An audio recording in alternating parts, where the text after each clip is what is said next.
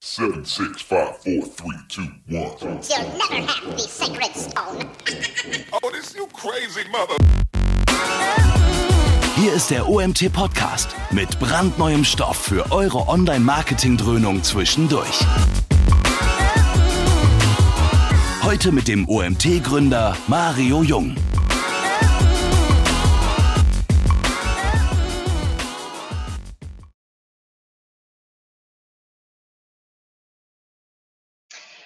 So, wir fangen an. Wir legen los mit unserem heutigen OMT-Webinar. Schön, dass ihr dabei seid. Zum ersten Mal oder auch zum wiederholten Male. Ich darf heute begrüßen den Sebastian Fock. Schön, dass du dabei bist, Sebastian. Ja, schön, da zu sein. Ist ja, ist ja auch schon das zweite, mindestens das zweite OMT-Webinar. Also du bist ja auch schon geübt ähm, in dem Ganzen. Und ja, wir werden uns heute mit dem Thema Facebook Analytics beschäftigen. Ähm, genau, das ist ja auch so dein Steckenpferd, Performance Advertising mit Fokus auf Social Media. Ich muss gestehen, äh, ich, bin, ich bin ganz gespannt, weil Facebook ist so ein Thema, da habe ich mich dann doch relativ schnell von verabschiedet. Äh, die meisten, die jetzt mit dabei sind, die werden den Facebook Business Manager kennen ich persönlich war da nie so ein Freund davon. Äh, vielleicht gibt es da auch den einen oder anderen Einblick heute, beziehungsweise Facebook Analytics kenne ich persönlich noch gar nicht. Deshalb bin ich mal gespannt. Ich bin dann so rüber konvertiert ins Thema Google Ads, aber vielleicht ähm, ja, belehrst du auch mich heute eines Besseren. Genau, also wir werden uns mit der, mit der Frage beschäftigen, was passiert denn eigentlich mit den Usern nach dem Klick auf eine Ad? Ähm, kommen überhaupt Conversions und Käufe zustande? Wie finde ich das Ganze heraus? Und genau, das ist das Thema, über das wir heute sprechen wollen. Ihr könnt wie immer natürlich sehr gerne Fragen einreichen. Nutzt dazu einfach hier das Panel im GoToWebinar.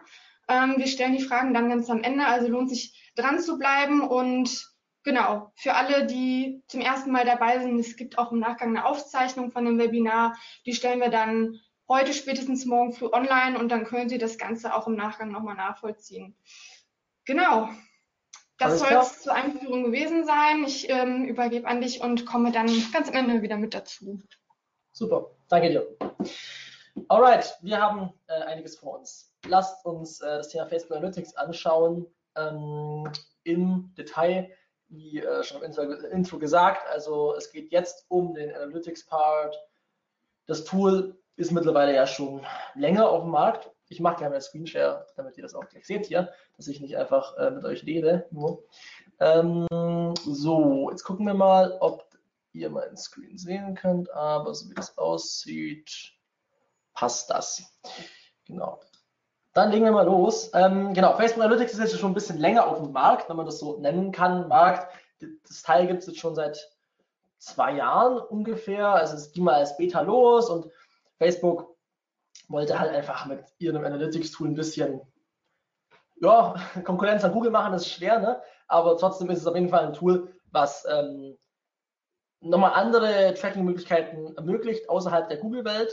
Und ähm, ich möchte meinen Clients, meinen Kunden auch immer ein bisschen die Google-Denke nicht abgewöhnen, aber zumindest auch eine Facebook-Brille geben, weil Facebook halt Daten einfach anders bewertet als Google und das ist immer Apple mit Birnen zu vergleichen.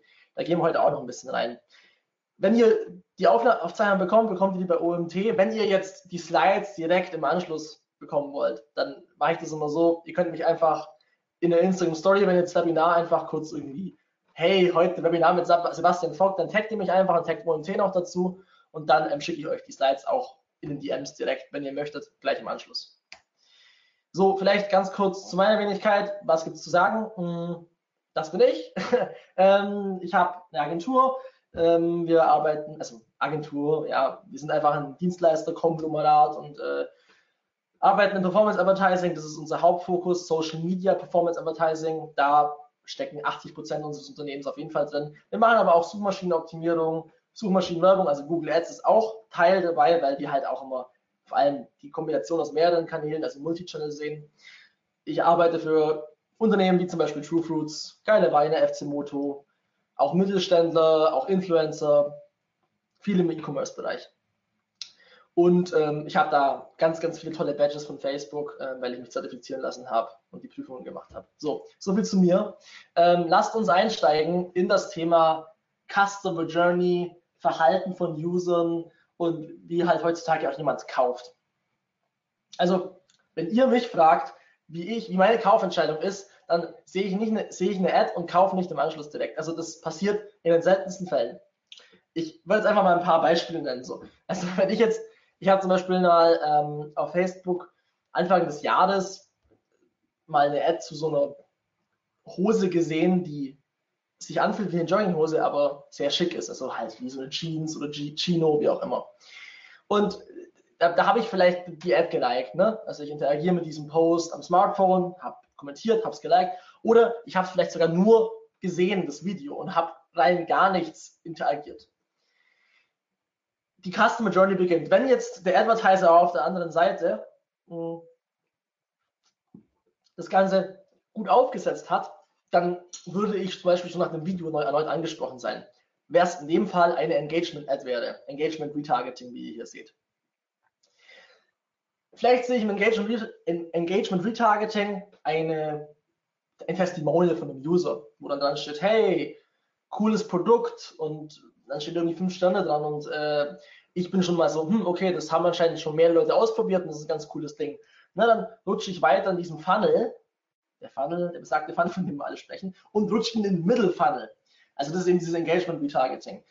Ich klicke also auf die Webseite und schaue mir die Produkte an, denke mir, ja, okay, Preis geht ja sogar 100 Euro für eine Hose, ist jetzt nicht günstig, aber ist normal. Ich lege das mal in den Warenkorb, aber vielleicht, ähm, ja, okay, hm, nee, jetzt habe ich gerade meine Kreditkarte nicht da, okay, ich breche nochmal ab, bam, bin ich weg, ähm, habe das in den Warenkorb gelegt, jetzt jeder schlaue E-Commerce, äh, E-Commerce-Dienst Dienstleister ähm, gibt einem Facebook Advertising eine Warenkorbabbrecher Retargeting dazu. Ne? Entweder das oder die Person ist jetzt quasi schon so fixiert auf dieses Produkt, das kann ja ein Zeitraum von drei, vier Tagen sein. Bei mir ging dieser Zeitraum ohne Scheiß, sage ich jetzt einfach mal so, bestimmt äh, ein paar Monate sogar. Und da kommt wieder das Thema Attribution dazu. Da ist halt Google Last Click nicht so realistisch. Ne? Das heißt, ich habe mich dann mal informiert, okay, ein bisschen gegoogelt, ah ja, okay, was gibt es da für Alternativprodukte und dann suche ich vielleicht schon ein bisschen, dann stoße ich vielleicht auf eine Google Ad, ja, da kommen wir schon wieder Multichannel und jetzt denke ich schon ein bisschen über den Kauf eben mehrfach nach.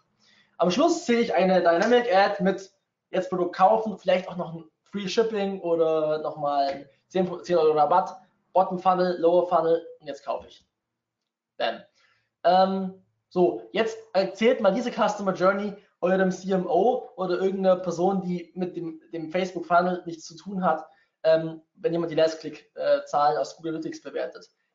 Ja, sehr schwierig. Das kann nämlich dir keiner mittlerweile genau erklären, wie sowas zustande kommt. Wir sind so cross-device unterwegs, wir haben constantly einfach mit ganz verschiedenen Kontaktpunkten zu tun und deswegen ist diese große Frage, wie kann ich überhaupt diese Customer Journey besser verstehen? Die Antwort ne, auf diese große Frage, die wird man nie finden, weil, also zumindest die, hundertprozentige Antwort, so ist es und so bleibt es immer, weil das einfach nicht möglich ist. Aber diese Fragen wie zum Beispiel One-Day, Attributionsfenster, One-Day-Click, Last-Click-Modell, wie weit geht die Customer Journey? Kommt danach noch was? Hm, ja, Loyalty eben, ne? Reselling und so weiter. Und wie kann ich halt diese ganzen ähm, Punkte innerhalb meines Sales Funnels ein bisschen klarer identifizieren und eben für mein Unternehmen einfach auch das Beste rausziehen. So, für wen ist Facebook Analytics geeignet? Ähm, ich habe es mal hier so aufgeschlüsselt für irgendwelche ähm, ja, Webmanager, Pixel-User, für die ist es auf jeden Fall äh, sehr sinnvoll, für E-Commerce-Unternehmen aller Art und natürlich für den Werbetreibenden extrem sinnvoll. Deswegen, ähm, so wie der Facebook Pixel meiner Meinung nach essentiell ist, ist auch ähm, klar, äh, Analytics einfach ein sehr, sehr gutes Tool, um einfach, Entschuldigung, um, um seine Daten einfach besser aufzubereiten und verstehen zu können. Darum geht es ja auch, Daten zu interpretieren und die Kampagnen daraus halt auch zu skalieren, weil die Insights sollten natürlich auch immer unsere Kampagnen dann idealerweise optimieren. Also, lasst uns mit Facebook Analytics loslegen. Yes, Facebook Analytics. Was ist der Unterschied zwischen Facebook Analytics und Google Analytics? Facebook trackt mit User-IDs, Google Analytics trackt mit Cookies. Ähm, ja, da haben wir schon den Unterschied. Deswegen ist eben auch das Cross-Device, die Cross-Device-Thematik bei Facebook so viel einfacher möglich, weil eben User-IDs immer identisch sind, wenn es halt der gleiche User ist. Ne? Deswegen kann ich auch ein, eine View-Attribution am Smartphone messen und einen Sale am Schluss ähm, am Desktop, wenn es am gleichen Tag stattgefunden hat. Zum Beispiel im Standard-Attributionsfenster. Hier das Attributionsfenster eben, der Standard liegt eben hierbei 28 Tage Klick bei Facebook und One Day View. Und bei Google Analytics haben wir eben hier Last Click, also quasi One Day Click, was Facebook, das ist dann gleiche Wert dafür. Ähm, Attributionsfenster bedeutet eben, in welchem Zeitraum werden diese Conversions Facebook zugeschrieben. Wenn jetzt also jemand One Day View, eine Ad sieht im Feed und danach am Desktop nach der Brand sucht und dann direkt kauft, wird die Conversion Facebook zugeschrieben. So ist es ja auch bei dem 28 Tagen Klick wenn die Person 30 Tage später erst kauft, dann wird die Conversion nicht zugeschrieben. Zum Beispiel wie bei mir mit dieser Hose, die habe ich ja erstmalig darüber gesehen und habe die dann erst im Nachgang organisch gekauft. Die Conversion wurde nie gezählt. Ne? Also die Conversion wurde nie in Facebook zugeschrieben, was natürlich nicht so geil ist. Ne? Außer ich habe eine Ad zufällig am selben Tag gesehen, dann würde die zugeschrieben worden sein. Oder ich habe zwischenzeitlich nochmal geklickt und wurde getrackt über eine Ad. Was ist das Ziel? Ähm, ich meine, es geht einfach nur darum, möglichst viele Daten zu konsolidieren und daraus halt die besten Learnings zu identifizieren. Ich kann da die App eben mit reinnehmen, also das SDK von Facebook. Ich kann sogar auch Offline-Conversions, wer auch immer das macht, mit dazu nehmen. Aber die wichtigsten Sachen für uns werden eben Facebook-Seite, Facebook-Pixel sein. Also ich kann eben auch die Seite mit dazu nehmen. Das ist ganz spannend. Wir haben eine relativ große Agenda auf Basis der Zeit müssen wir jetzt einfach schauen, weil es ist eigentlich auf eine Stunde angesetzt. Vielleicht ähm, werden wir ein paar Sachen nicht so in der Tiefe betrachten, aber die wichtigsten Punkte kommen jetzt sowieso gleich zu Beginn. Wo finde ich Facebook Analytics? Im Business Manager Menü. Jetzt ist es natürlich so, dass manche von diesen Screenshots nicht mehr hundertprozentig stimmen, weil das Design sich auch ein bisschen aktualisiert hat, aber es ist immer noch das, derselbe Aufbau. Ähm, es kann also sein, dass ihr ab und zu Sachen seht, die vielleicht bei euch schon etwas anders aussehen. Gerade der Business Manager hat sich jetzt relativ stark verändert, ähm, aber das Menü ist relativ gleich noch. Oder ihr ruft einfach diese URL auf, dann kommt ihr auf die Übersichtsseite von Analytics und könnt da eben gleich im Anschluss eure euer Analytics Property zum Beispiel erstellen. Wenn ihr Analytics öffnet, sieht das folgendermaßen aus. Ihr seht dann einfach ein Dashboard. Dieses Dashboard ist immer individuell und wird auch dementsprechend ähm, angepasst von den, von den Daten, die geliefert werden. Ihr seht jetzt hier auch den Umsatz, ihr seht die, die Conversion Rate und so weiter. Und ähm, dieser Umsatz würde zum Beispiel nicht gewertet werden, wenn ihr jetzt gar kein Value Tracking habt. Also wenn der Pixel diese Daten nicht übermittelt, dann habt ihr das gar nicht hier drinnen. Das heißt, diese Daten werden auch nur so befüllt, wenn ich quasi diese Daten noch übergebe. Darauf kommen wir gleich noch. Diese Event Source Group, äh, zu Deutsch Ereignisquellgruppe, super Wort, einer, ähm, ist quasi die Kombination aus den verschiedenen Assets. Da kann ich zum Beispiel mehrere Pixel hinzufügen und so weiter, mehrere ähm, Seiten. Im Detail kommt das gleich noch, das Dashboard auch anders dann. Die Basics für Facebook Analytics sind, euer Pixel muss drauf sein. Ohne Pixel ist Analytics meiner Meinung nach useless, weil ihr könnt natürlich Analytics für eure Seite nutzen, aber ain't worth it. So, Pixel Basiscode. Nummer eins. Nummer zwei, Standard-Events.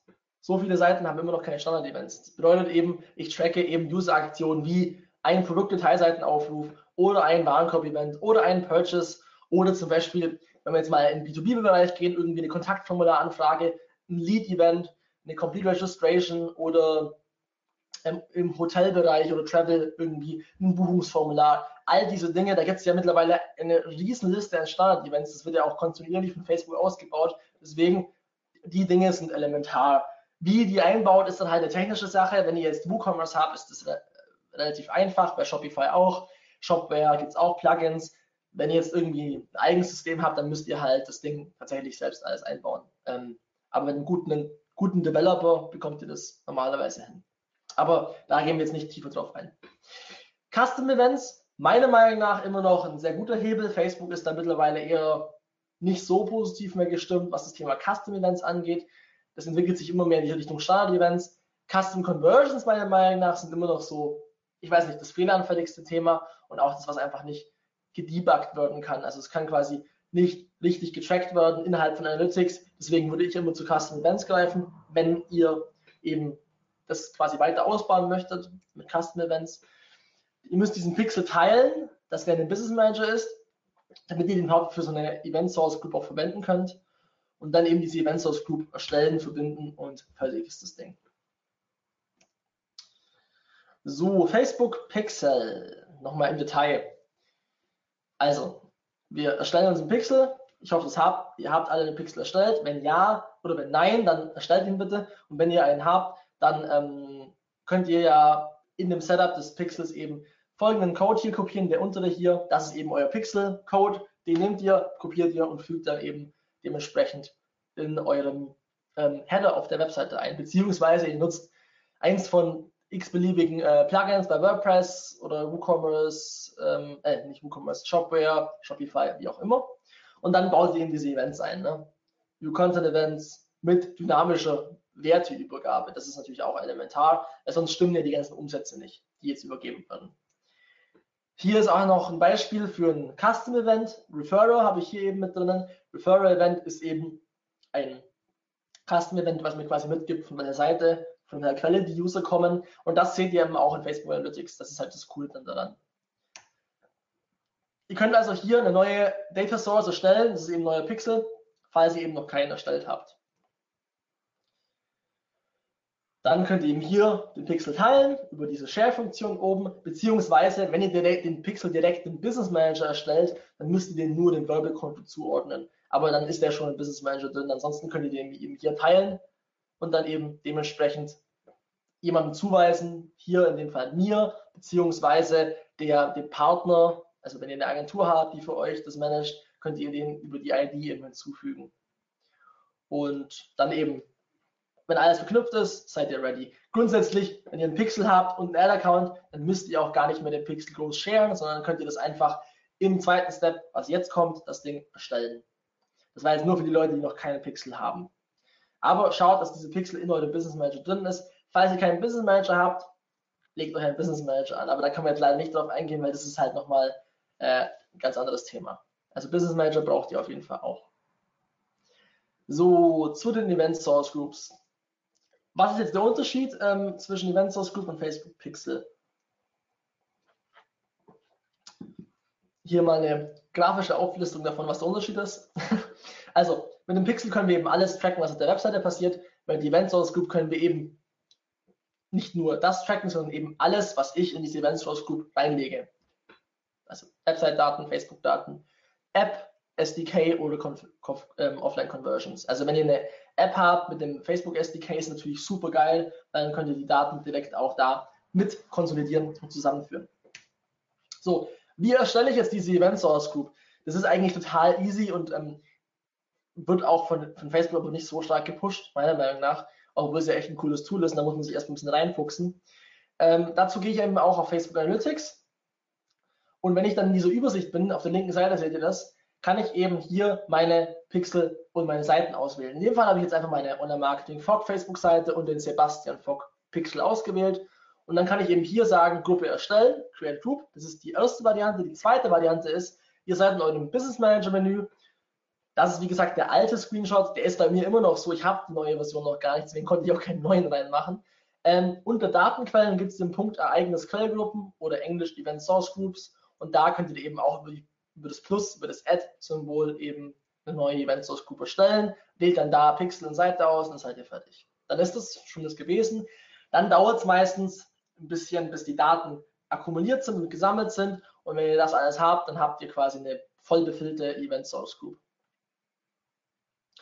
So sieht dann die Event Source Group aus. Das seht ihr dann zum Beispiel die Useranzahlen und so weiter. Das wird dann auch einfach dynamisch angepasst, was eben am relevantesten ist. Und in dem Fall sehen wir dann halt, die, das Flaggensymbol ist die Seite, ähm, sieht man auch ganz klar in den Userzahlen und hier ist eben der Pixel mit dem Code-Symbol. Wir gehen jetzt auch gleich nochmal alles genauer durch, was diese Metriken bedeuten.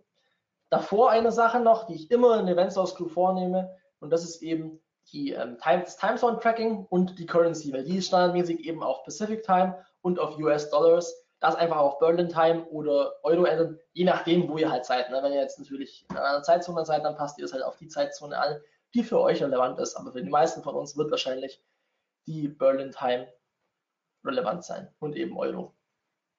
So, hier seht ihr jetzt mal den Vergleich zwischen Pixel und Event Source Group, also der Unterschied, wie diese Dashboards aussehen. Ich kann mir aber so ein Dashboard auch individuell erstellen und genau auf meine Wünsche anpassen. Das kommt dann zum Schluss. Das gehen wir nochmal kurz an. Wie kann ich so ein Dashboard anlegen?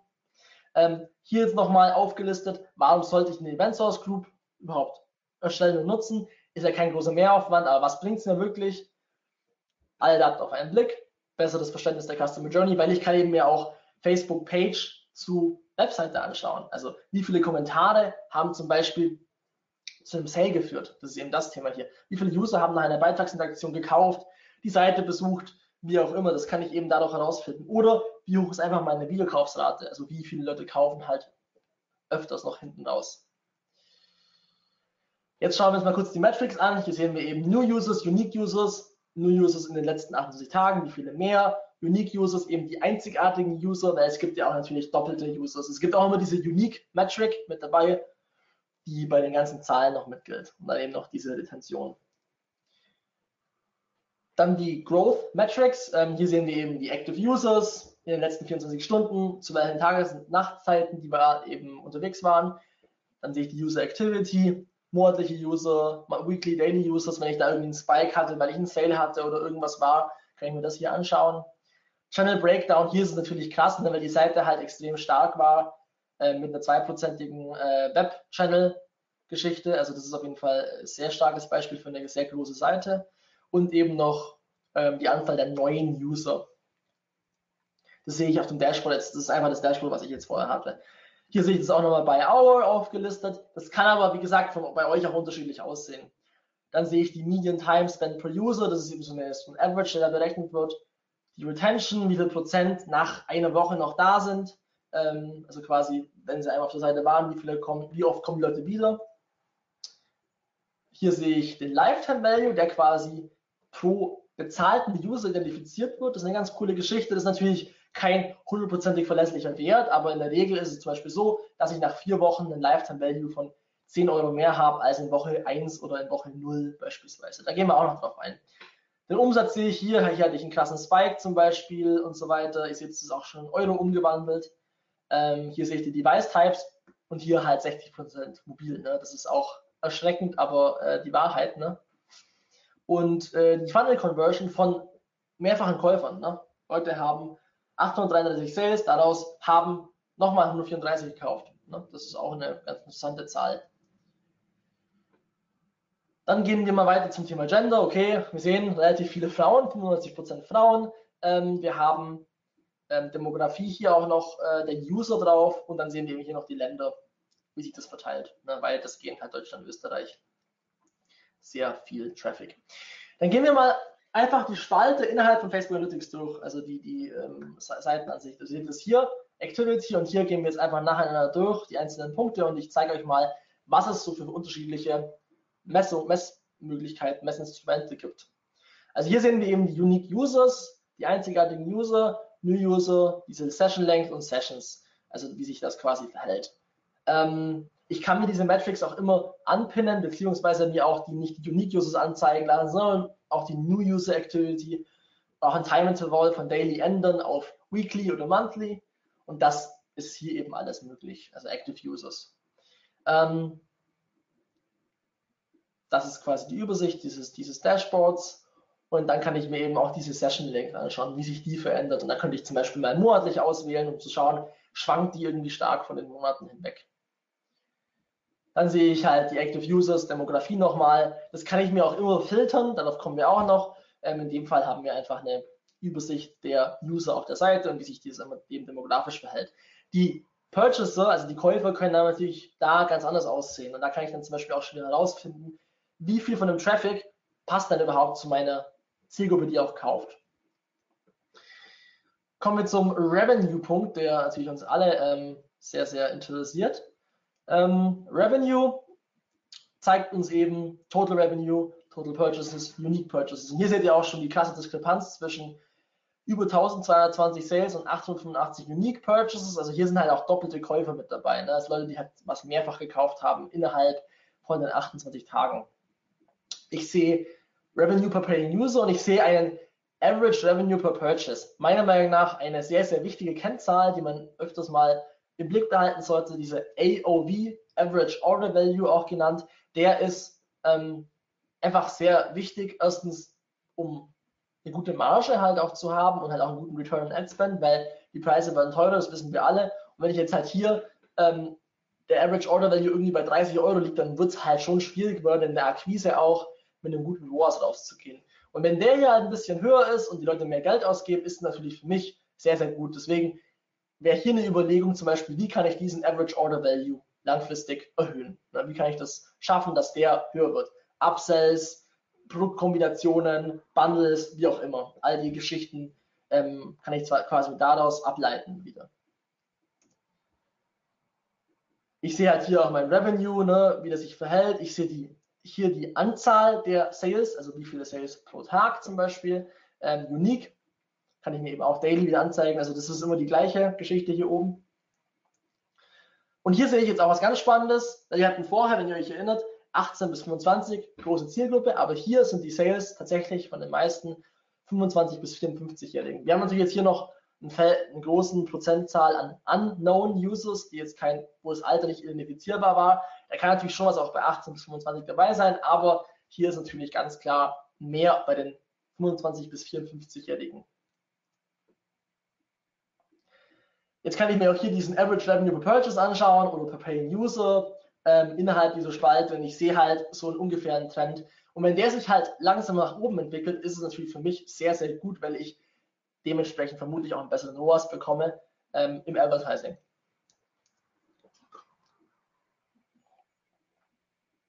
Kommen wir zu den Funnels. Ja, spricht jeder gerne drüber, ne? Trichter. Super Thema. Ähm, die sind auch sehr spannend innerhalb von Facebook Analytics. Ich kann mir nämlich Funnels bauen auf Basis meiner Events oder auch auf Basis meiner Facebook-Seite. Und da wird es eben spannend mit der Event Source Group. Ihr seht hier schon äh, einen Vorschlag von Facebook zu verschiedenen ähm, Funnels. Also hier zum Beispiel Repeat Purchases, Search, Purchase, Search Phone, Purchase Computer. Ganz spannende Geschichte, ähm, dass auf der Suche eben ähm, ein Funnel erstellt wird. Also das ist quasi auf Machine Learning anhand der Geschichten baut der Pixel eben auch solche ähm, automatischen Funnels.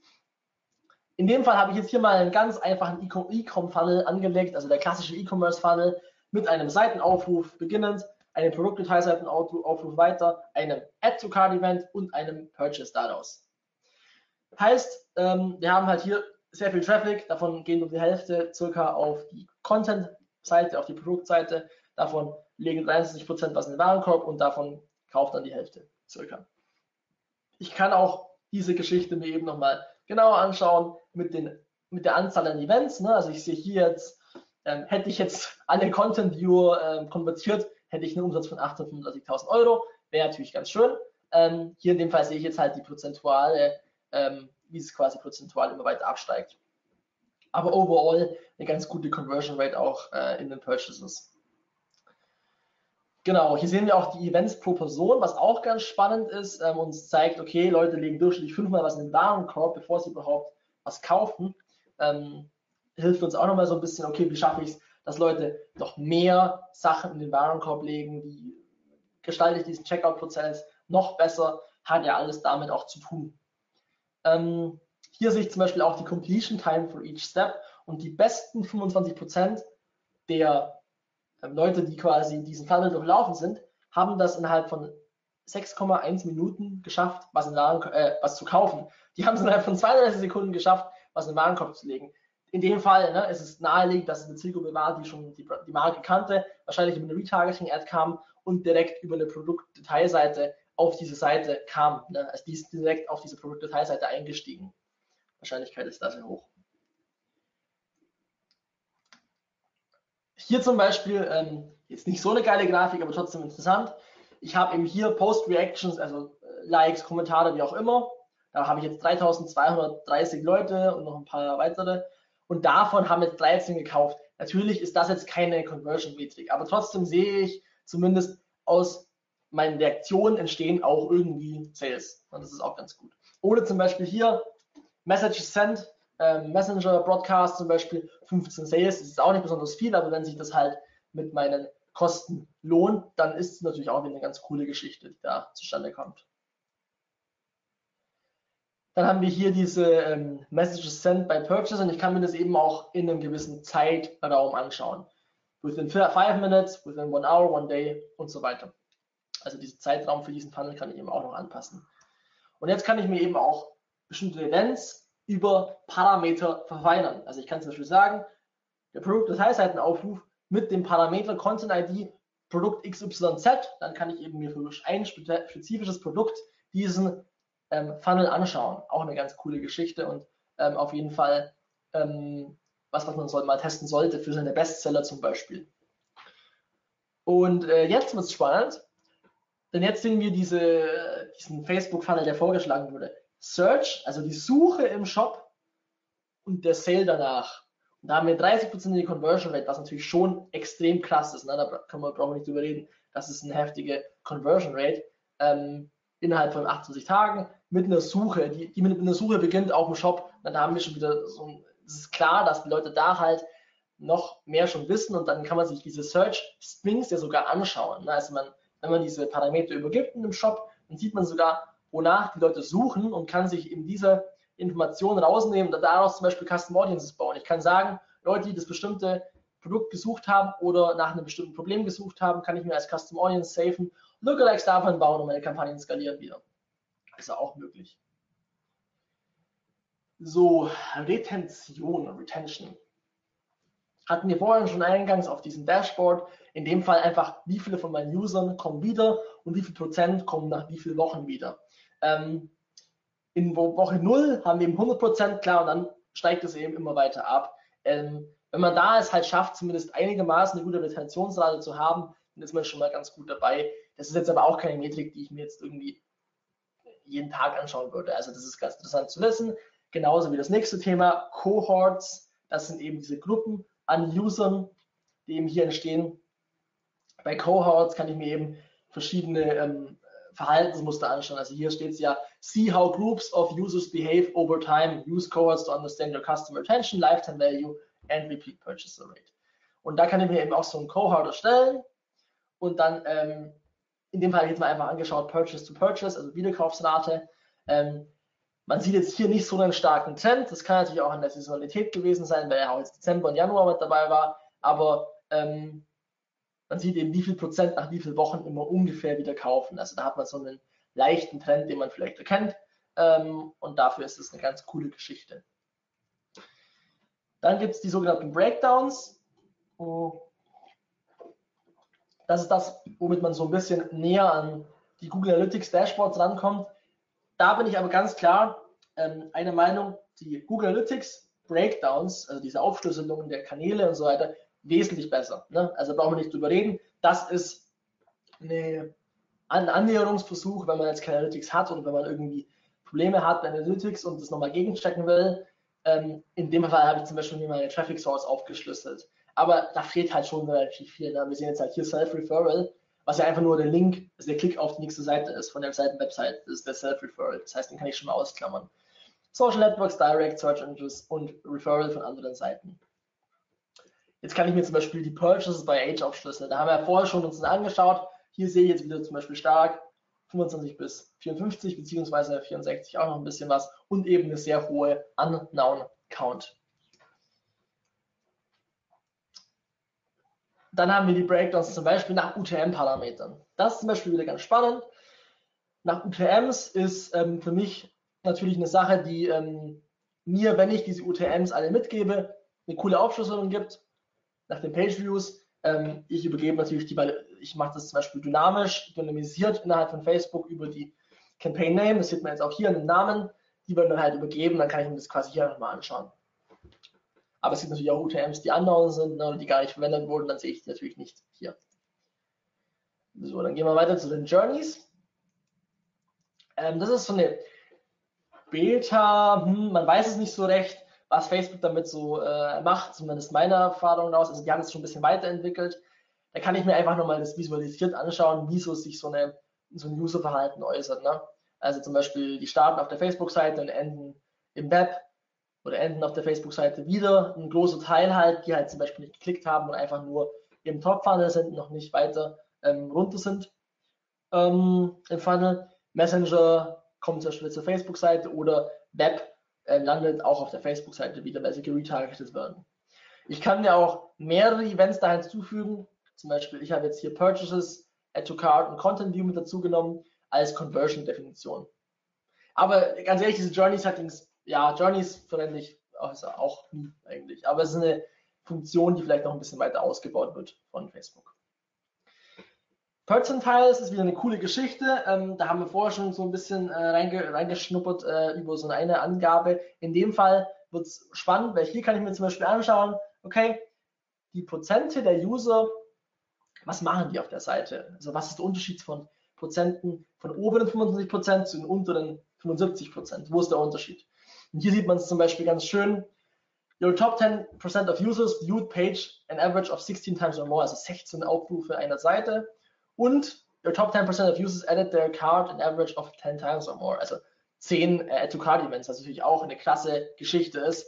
Ähm, bedeutet, hier kann ich wieder ansetzen und wieder überlegen, wie schaffe ich es, Leute dazu zu bringen, mehr in den Warenkorb zu legen. Collection Ads, Dynamic äh, Ads im Carousel-Format, ähm, wie auch immer, eine einfache Usability, all diese Dinge.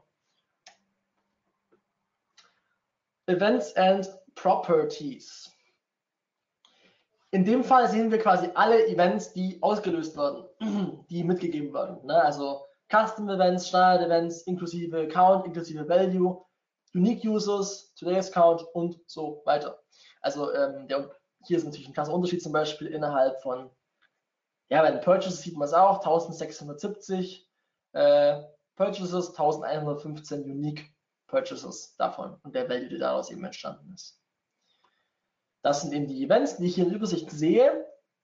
Ähm, ich kann mir diese Events dann auch nochmal anschauen und zwar auch das Thema, was ich vorhin schon erwähnt habe. Ich kann mir aus diesen Events und dem Search-Event zum Beispiel in Kombination mit einem Search String einen Filter speichern zum Beispiel. Und aus diesem Filter baue ich dann eine Custom Audience und speichere die dann in meinem Ad-Account mit einer Zeitangabe. Und das kann ich halt nicht aus den Zielgruppen Insights direkt oder aus, nee, aus den Zielgruppen direkt, nicht aus den Zielgruppen Insights, sondern aus den Zielgruppen geht das eben nicht. Das kann ich eben über Analytics als Hack Workaround nutzen.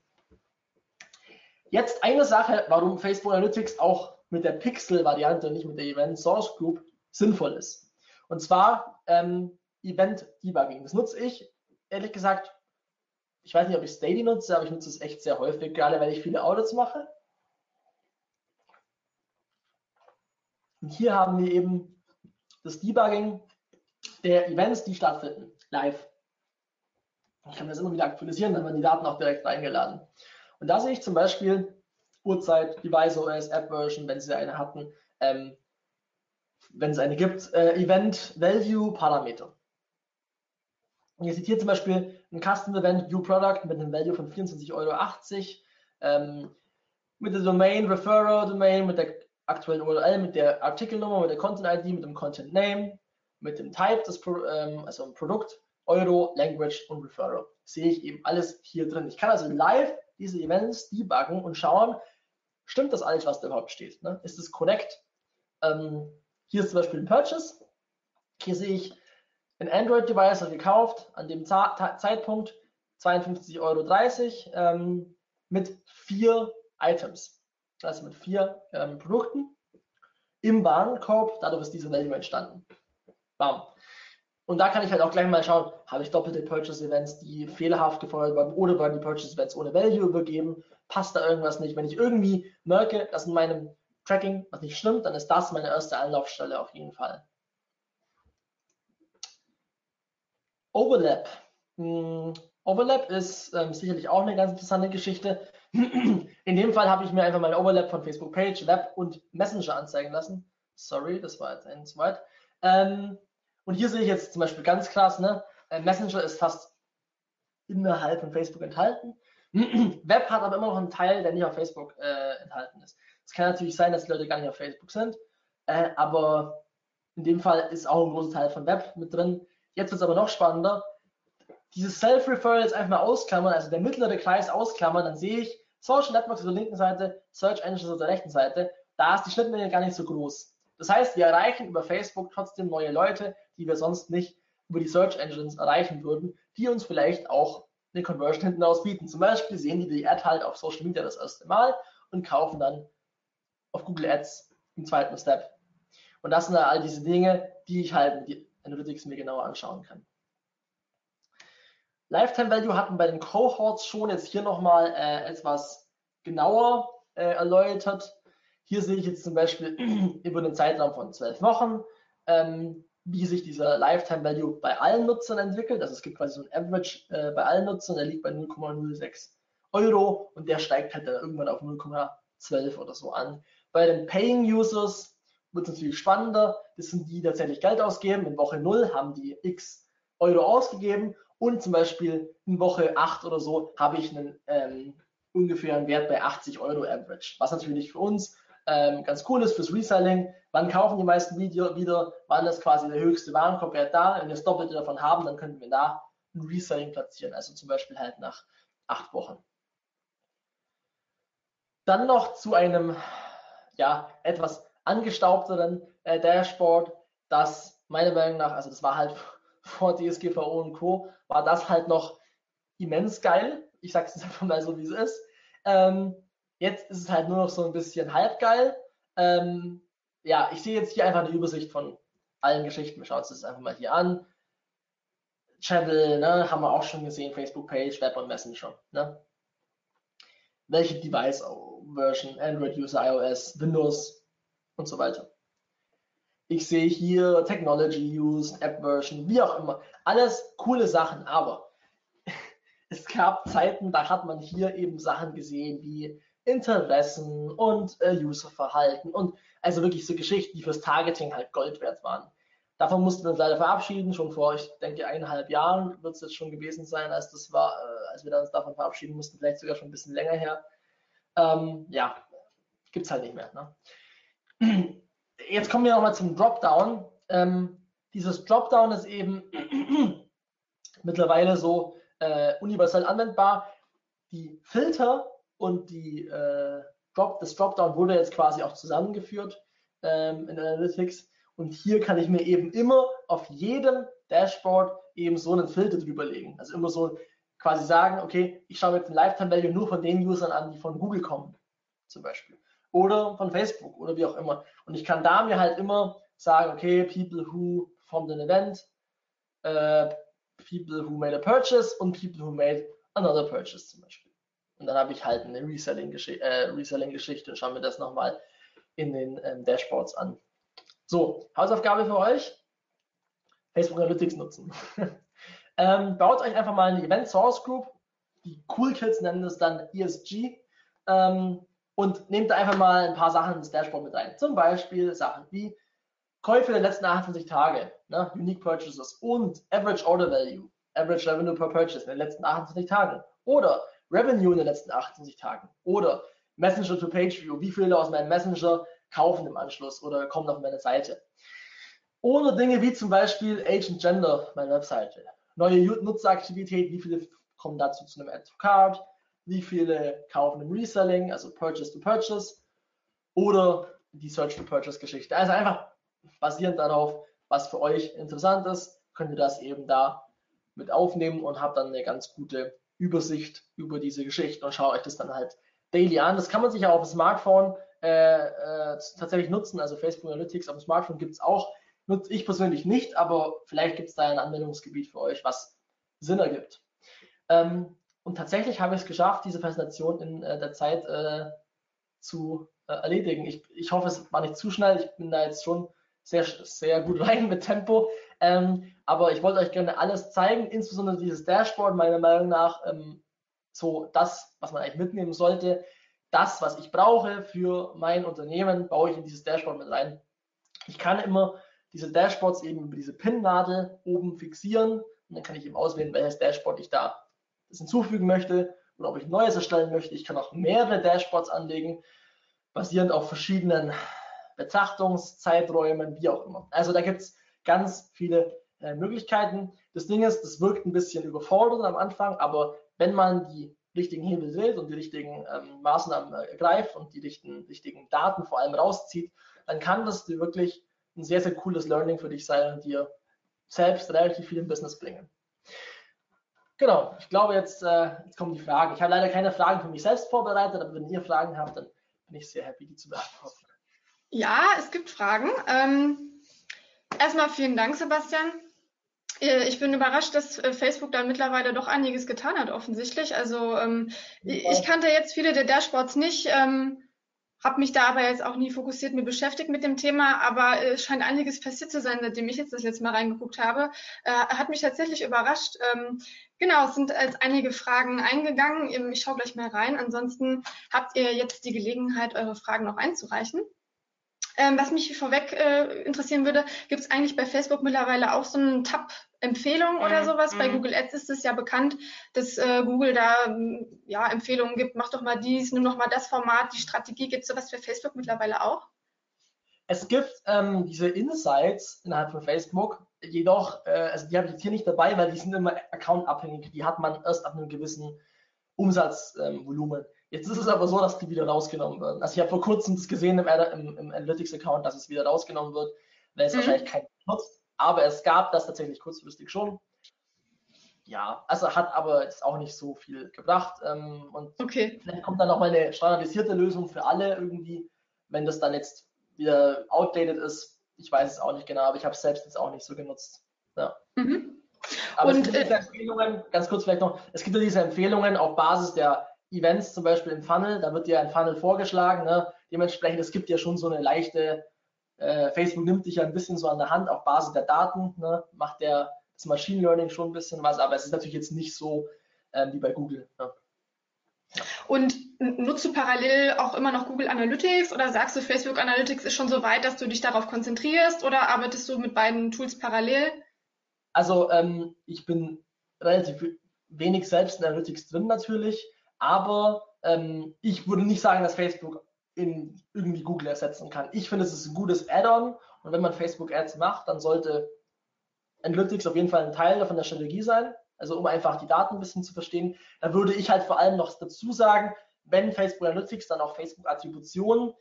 Das wäre aber nochmal ein Thema für ein ganz anderes Webinar, weil da kann man nochmal eine Stunde drüber reden. Aber die beiden Sachen sehe ich halt so als Research-Tools in der Facebook-Welt zumindest, um mm. einfach ein bisschen mehr Daten zu haben, weil die meisten Werbetreibenden machen halt irgendwas, aber dann passiert, also man hat wirklich kein Verständnis dafür, was wirklich abgeht, weil es ja meistens sowieso total undurchsichtig. Du weißt ja gar nicht, was das für Lookalikes überhaupt sind. Ne? Du baust eine Lookalike auf einem Event, aber welche Leute sind es überhaupt? Das funktioniert entweder oder es funktioniert halt nicht. Deswegen so ein bisschen Licht in das Dunkel zu bringen, ist einfach cool. Aber so Sachen wie Google Analytics oder Hotjar, all die Dinge, so Webanalyse, würde ich auf jeden Fall trotzdem machen einfach. Ähm, ist halt die Frage, ob das der Werbetreibende halt kann ne, oder ob das halt ein, ein Conversion Optimizer macht oder der Webmaster, wie auch immer.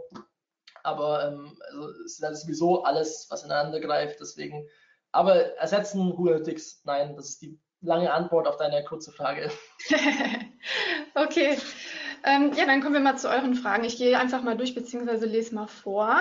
Und zwar äh, die erste Frage. Wir haben den Cookie-Hinweis mit dem Opt-in-Verfahren. Uns ist aufgefallen, dass die Zahlen extrem gesunken sind. Kann das sein? Also ich glaube, hier geht es um die Frage, ähm, ob es da einen Zusammenhang gibt, was natürlich ein bisschen schwierig zu beantworten ist, wenn man nicht weiß, was sonst noch passiert ist. Äh, von durchschnittlich 2500 Besuchern am Tag ist es auf ca. 500 Besucher gefallen. Also ja, kann es ja. da einen Zusammenhang geben? Also wenn mit Opt-in gemeint ist Pixel Opt-in, dass der Pixel trackt. Wenn das gemeint ist, was ich glaube, dann ist es klar, ja, natürlich. Also die meisten Leute drücken halt die Meldung weg und opten nicht ein und dann werden sie nicht getrackt. So. Mhm. Also ich würde jetzt nichts, was, nichts zur Legalität von dieser Geschichte sagen, aber ähm, wenn man das halt so hundertprozentig legal machen möchte, dann muss man halt damit mit der Konsequenz leben, dass man einen Haufen User verliert im Tracking. Ja. So ist es. Ja. Okay. Kann man irgendwo Klickkosten einsehen, beziehungsweise wofür bezahlt man in der Ad? Ähnlich wie bei Google Ads? Äh, also das hat jetzt ja nichts mit dem Werbe, also das ist jetzt ja kein Ads Manager, das ist diese Daten, die da drin sind, ist ja meine ganze Webseite, meine ganze Facebook-Seite, App, wie auch immer, aber CPC und so weiter ist ja Werbeanzeigenmanager, hat jetzt ja nichts mit Facebook Analytics zu tun. Also die ganzen äh, bezahlten Geschichten, also die Google Ad, äh, Facebook Ads, die ich mache, die sind ja nicht in Facebook Analytics drin. Also ich kann mir auch die Werte da nicht anschauen. Dafür wäre halt Attribution wieder ein Thema, weil da sehe ich dann tatsächlich auch, wie sich diese ganzen CPCs oder halt die Kosten pro Conversion bei verschiedenen Attributionsmodellen halt verändern, aber hat nichts damit zu tun. Das ist wirklich für die Analyse der Daten und nicht für die Analyse der ähm, Metriken innerhalb von, vom, vom Advertising. Ja.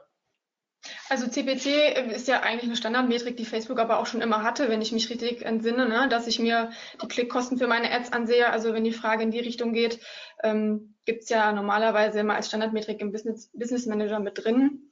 Genau. Genau. Werbeanzeigenmanager halt. Also Werbeanzeigenmanager ist ja da, wo das Werbekonto drin ist und da seht ihr eure Daten, aber Facebook Analytics hat, nicht, hat mit dem Werbeanzeigenmanager nichts direkt zu tun. Es wäre ganz cool, eine Verknüpfung zu haben. Also wenn ich einen Wunsch an Facebook äußern dürfte, wäre es das, dass man die Daten vielleicht irgendwie noch koppeln könnte. Aber ähm, ist nicht der Fall, deswegen gibt es da auch keine, also gibt es ja keine Klickraten da. Also es wird da ja da solche Geschichten da nicht. Also man sieht halt, wie viele von der Facebook-App auf die Seite vielleicht klicken, aber das ist ja auch organisch gemeint. Ne? Da ist ja auch alles mit drin, das ist ja nicht nur Paid, Mhm. sondern auch Organic. Okay. Genau. Okay, dann die nächste Frage. Ähm, wir geben Transaction-IDs von Käufen als Custom-Event mit. Kann man diese aus Facebook Analytics exportieren, um zum Beispiel zu verifizieren, welche ta Käufe tatsächlich auch über Facebook Ads entstanden sind? Ja, also dieses Thema Transaction ID und ähm, also allgemeine Purchase ID so mitzugeben, schwierig. Also ähm, gab es schon ganz viele Versuche, das zu lösen. Ähm, ich habe mit Florian Nitters auch schon viel darüber gesprochen, auch schon mit dem Andrew Fox, weil der auch direkt mit Facebook Kontakt ist und das auch schon mal wei weitergegeben hat, dass man eben so eine, so eine ID eben sich mit rausziehen lassen kann. In einem Custom-Event bin ich mir jetzt selbst gar nicht ganz sicher. Auf jeden Fall funktioniert es mit einem Standard Purchase ID Event nicht und ich kann mir auch nicht vorstellen, dass man sich das exportieren kann und da irgendwie das matchen kann. Deswegen eigentlich ein Feature, was mega wichtig wäre, so ein Transaction ID einfach zu haben, um das zuordnen zu können, aber meines Wissens geht es äh, äh, nicht. Ja. Mhm. Okay, ähm, hast du Tipps, Erfahrungen für SaaS-Anbieter? Ich hoffe, ich habe das richtig ausgesprochen. Software as a Service vermutlich, oder? SaaS-Anbieter steht hier. Was für Tipps? Was für Tipps? Ist jetzt etwas allgemein gehalten, die Frage. Vielleicht einfach nochmal, ähm, Patrick hat die Frage gestellt, vielleicht ein bisschen nochmal konkretisieren. Die Ja, Frage, also- gehen wir gerne nochmal drauf ein. Was für Tipps? Springen wir einfach mal weiter zur ähm, nächsten Ja. Frage. Ähm, gibt es eine Mindestanzahl an Likes, die man haben muss, um Daten bei Analytics sehen zu können? Mindestanzahl an Likes, Mhm. Gibt es da eigentlich einen Zusammenhang? mit Likes nichts zu tun. Ne? Also du kannst einfach deiner Seite verknüpfen. Also wenn halt kein Traffic, wenn halt deine Seite keine äh, User hat, die irgendwie interagieren oder so oder über Ads reinkommen, dann wird halt eine Null da stehen. Also das ist ja, also das ist beim Pixel genauso, wenn du keinen Traffic hast, dann die Daten befinden sich ja nur, wenn du halt Traf Traffic auf den gewissen, äh, auf den Daten halt hast, auf den Plattformen beispielsweise. Ja. Aber es gibt Mhm. keine, es kostet nichts, es gibt keine Mindest- Mindestanforderungen, wenn halt nichts da ist, es kommt halt nichts rein. Ähm, Was ich mich im Zusammenhang mit Mindestanforderungen auch gefragt habe, ist ähm, im Zusammenhang mit der Attribution ähm, beziehungsweise mit den Zielgruppen erstmal. Gibt es eine Mindestgröße, welche Ziel, die die Zielgruppen erfüllen müssen, dass ich sie anlegen kann? Bei Google Ana- Analytics beziehungsweise Google Ads kennen wir das ja, dass Ja. Remarketing-Zielgruppen nicht verwendet werden können, weil die Zielgruppe zu klein ist. Gibt es das Problem bei Facebook auch? Also es gibt, es ist, es ist auch wieder weg von Analytics, aber klar, Zielgruppen ähm, gibt es schon. Also ich meine, wenn du halt unter 100 Leuten in der Audience hast, wird nicht viel passieren, also im Retargeting. Also 500 bis 1000 auf jeden Fall. Wenn wir jetzt über Lookalike Audiences sprechen oder halt äh, Actor-like, wie, wie es auch auf den anderen Netzwerken heißt, dann brauche ich halt auch ne, ähm, eine Datenbasis, die halt irgendwie bei 1000 liegt, aber da gibt es halt auch keine klare Aussage davon. Ich meine, umso bessere qualitative Daten, desto besser ist es halt so irgendwas zwischen 1000 und 10.000 für den Lookalike halt, wenn man jetzt auf das Thema zu sprechen kommt, falls die Frage kommt. Bei Retargeting-Zielgruppen, ja, also unter 500 wird schon, wird schon relativ schwer. Dann muss ich dann halt Mhm. vielleicht eher mit anderen Kampagnenzielen angehen. Aber ja, es gibt schon so eine Mindestanforderung. Ja. Mhm. Und ähm, bei der, beim Thema Attribution, wie, wie lange behält, äh, was hat dafür, was hat Facebook da für einen Zeitraum, was die Attribution betrifft? Also wenn jemand jetzt ähm, gemessen wurde mit einer Post, mit einem Post-Reaction und dann kommt der Kauf zustande, wie lange bleibt der User sozusagen da in der, in dem, in dem Funnel mit drin? Also Standard-Attributionsfenster von Facebook äh, ist ja 28 Tage nach dem Klick, wenn wir jetzt Mhm. von der Ad sprechen, und ein Tag nach dem Ansehen, also ein Tag View. Das ist quasi das Standard-Attributionsfenster mit dem Attributionsmodell von Last Touch. Das ist ja das Facebook-Attributionsmodell. Das heißt, wenn der jetzt halt über eine Ad kam, kam und die ähm, geklickt hat oder ein View erzeugt hat, dann wird die Conversion halt in dem Zeitraum halt zugeordnet, je nachdem, wie ich das eben ausgewählt habe. Ich kann mir aber diese Attributionsfenster ja auch anpassen. Ne? Aber es ist ja auch wieder Analytics nicht ähm, so nah. Also ich habe halt da meine Standardattribution, aber ich kann das mir nicht in Analytics so anpassen. Das wäre auch wieder ein Attributionsthema. Ja. Wäre auch noch ein Webinar-Thema, Facebook-Attribution. Ne? Ja, auf jeden Fall. Da habe ich tatsächlich auch einen äh, Vortrag zu Attribution. Deswegen, vielleicht kann man das ja am Anschluss mal machen. Genau. Okay, weiter geht's mit euren Fragen. Ähm, erstmal danke für, das, für die tolle Erklärung. Frage, gibt es eine einfache Möglichkeit, das Ganze für meinen Chef als PDF zu exportieren, idealerweise auch automatisiert? Ähm, ich bin mir gerade nicht sicher, auf was die Frage abzielt, ob auf das Webinar oder auf... Äh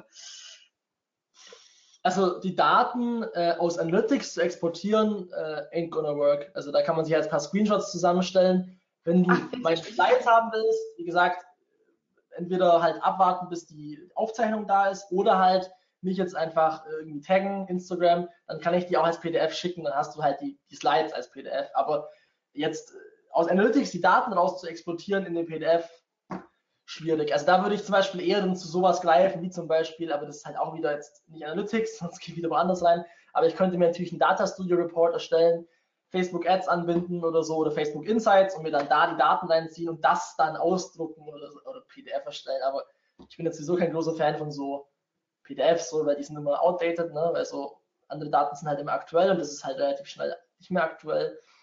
Deswegen, ähm, man kann auch solche Dashboards teilen über einen Link. Also man kann einfach deinem Chef einen Link schicken von diesem Dashboard, vielleicht hilft das ja dann und er kann sich das dann anschauen. Mhm.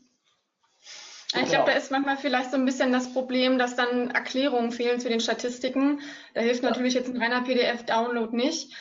Data Studio ist dann natürlich eventuell eine Option, wobei ist es mittlerweile möglich, dann direkt eine, eine direkte Anbindung zu schaffen? Also ich ähm, ähm höre das ja. manchmal bei den Kollegen aus dem Facebook-Team. Ich mache das bei, bei, bei meinen Clients auch. Das kostet, also du musst für diese Konnektoren bei Supermetrics halt gut Geld dalassen, dass du halt das machen kannst. Ne? Also die kosten mhm. ja Geld also diese, das ist halt das Problem. Google Ads ist halt direkt verknüpft, ne? ist halt direkt äh, Heimspiel für Google. Deswegen ist es da natürlich mega geil. Aber bei Facebook brauchst du halt Supermetrics und brauchst diese Lizenz für die Ad-Accounts und auf Basis der Anzahl der Ad-Accounts zahlst du halt 80, 300, 700 Euro im Monat oder so, keine Ahnung. Das ist, die Preise sind da ziemlich weit nach oben ähm, bei diesen Tools. Aber ja, also man kann sich das im Data Studio halt dynamisiert rausziehen. Das ist auch eine coole Sache.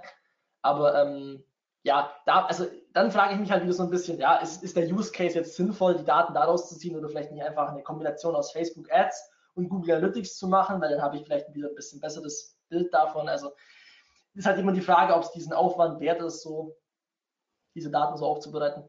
Ja. Ich habe es selbst noch nie gebraucht, so, also ich benutze halt die Screenshots und das that's it. Mhm. Okay, dann haben wir noch eine letzte Frage. Ähm, ich sehe bei meinen Kasten-Events unter dem Menüpunkt Events einen Euro-Wert, aber unter dem Menüpunkt einen Einnahmen nicht. Warum ist das so? Bei welchen, also erstens Frage, welche Events sind das? wenn es ein, ein Event wie Search ist oder ein Event wie User Activity, dann ist es klar, dass da kein Euro drunter steht. Der Euro ist immer nur dran, wenn ein Value übergeben wird, also ein Wert übergeben wird. Produktaufruf, Add to Card, Initiate Checkout, Purchase, diese Events übergeben Value wenn sie das tun, auf dem Shop, wenn ja, dann erscheint dieser Euro, wenn nicht, dann ist er halt nicht da. Ähm, ich glaube, die Frage zieht so ein bisschen darauf ab, also unter dem, ja, der Florian bestätigt gerade, ja, es ist ein Kaufevent. Ähm, unter dem einen Menüpunkt scheint also ein Euro-Wert ausgegeben zu werden und gemessen zu werden, aber unter Einnahmen nicht. Also unter dem, Feld Revenue, also quasi auf der linken Seite unter Einnahmen oder was? Ist das die Frage? Genau, also er hat geschrieben, unter dem Menüpunkt Events gibt es einen Euro-Wert für das Kaufevent, aber unter dem Menüpunkt Einnahmen nicht. Also gibt es da vielleicht Szenarien, woran es liegen halt kann? Mal das Events Debugging anschauen vom Purchase Event, also dieses Debugging von den Events, um halt zu mhm. ob ein äh, Fehler im, im, im, Tracking da vorliegt oder eben ob es ähm, eine Darstellungsfehler irgendwie in, in Facebook ist, weil es da musste ich mir erstmal ein Bild davon verschaffen, also wo ist der Fehler und dann ähm, auf Basis von der Geschichte eben ähm, dann schauen, ob man halt irgendwie einen Quellcode auf seiner Seite oder ob man da irgendwas anpassen muss. Aber sonst Diagnose schwierig jetzt gerade. Mhm. Ja. Also vielleicht als Tipp an der Stelle einfach mal mitnehmen, den Debugger auszuprobieren oder im Nachgang auf Sebastian vielleicht mal zukommen mit ein paar Screenshots oder so, das ist dann bestimmt einfacher. Genau, ist auch kein Thema. Einfach in die DMs reinsliden. Dann Genau. Wie bist du, wie bist du am besten zu erreichen? Wo, auf welchen Kanälen? Wo kann man dich anschreiben? Wie und wo? Ja, also Instagram geht auf jeden Fall klar. Äh, LinkedIn ist auch kein Problem. Bloß halt bei LinkedIn bitte keine Nachrichten mit kauf mein Produkt, so das ist immer ganz cool. Da, da antworte ich nicht drauf. Aber halt, ja, einfach LinkedIn, Facebook, äh, Instagram, E-Mail, ähm, auf meiner Webseite online-marketingfog.de, da findet ihr auch ähm, den Stuff. Ansonsten einfach meinen Namen googeln. Ich glaube, ich dominiere die erste Seite, also Daumen hoch. ja. Okay. Eine Frage ist gerade noch reingekommen. Dann nehme ich die natürlich auch noch mit. Ähm, bei mir gibt Facebook einen ca. 5 bis 6 Euro höheren Warenkorb an, als wir es aus unseren internen Daten rauslesen. Ich nehme an, der Wert ist brutto plus Versandkosten. Das kann gut sein. Genau, also die Frage ist, sehr, gut, sehr gute Frage und sehr guter Punkt, weil der ist häufig so, dass halt die Leute in ihren Shopsystemen direkt die Bruttowerte mit Versandkosten übergeben und das ist natürlich nicht so geil. Ne? Also wenn ich natürlich jetzt brutto mit Versandkosten tracke und dann in ROAS messe, oh, ROAS 2, ja, läuft ja gut, dann sieht es halt äh, am Schluss äh, nicht so geil aus, weil halt die, die tatsächliche äh, Nettosumme wesentlich geringer ist. Ähm, mhm. Deswegen da checkt einfach auch am besten wieder mein, mein Allheilmittel Events Debugging, was für ein Value wird da übergeben in dem Purchase Event oder der, und was quasi ist am Schluss für ein Sale, ähm, was ist da tatsächlich da. Das kann ich ja einfach überprüfen, indem ich mir anschaue, was beim Purchase Event rauskommt, welches Produkt gekauft wurde und ob da eben noch ein Brutto mit Versandkosten obendrauf gerechnet wurde oder eben ob es ein Nettowert ist und irgendwas anderes nicht stimmt. Aber ganz oft habe ich es auch schon gesehen. Also ich habe jetzt vor kurzem wieder ein Audit gemacht, genau dasselbe Problem. Und dann ist natürlich ein ROAS halt relativ schnell verfälscht. Ne? Und dann orientiert mhm. man sich halt auch an falschen Werten und äh, dann ist die Datenbasis halt auch nicht korrekt. Deswegen ähm, das auf jeden Fall fixen. Aber guter Punkt, deswegen vielleicht, wenn das gefixt werden kann, habt ihr ja schon mal äh, ein, großen, großes Tracking-Problem aus dem Weg geräumt. Ja. Mhm. Super. Also nochmal ein sehr wichtiger Tipp an der Stelle, jetzt am Ende. Ähm, ja. Genau. Fragen sehe ich jetzt aktuell keine mehr. Ähm, das heißt, ich darf mich bedanken bei dir, Sebastian, für das sehr coole Webinar. Für alle, die es nicht mitbekommen haben, beziehungsweise Nachfrage kam zwischendurch auch nochmal, genau, es gibt die Aufzeichnung jetzt im Nachgang, spätestens morgen früh geht auch nochmal eine E-Mail raus, könnt ihr alles nochmal nacharbeiten und generell auf unserer Webinar Webinarseite mal so auschecken, was wir noch so an Themen haben. Ähm, wir haben ja regelmäßig äh, Webinarthemen und äh, vielleicht demnächst auch das äh, Thema Facebook-Attribution, wer weiß, genau. Und ansonsten, ja, bleibt mir auch noch eine schöne Restwoche zu wünschen. Genießt das schöne Wetter und ähm, genau, bis zum nächsten Mal. Macht's gut.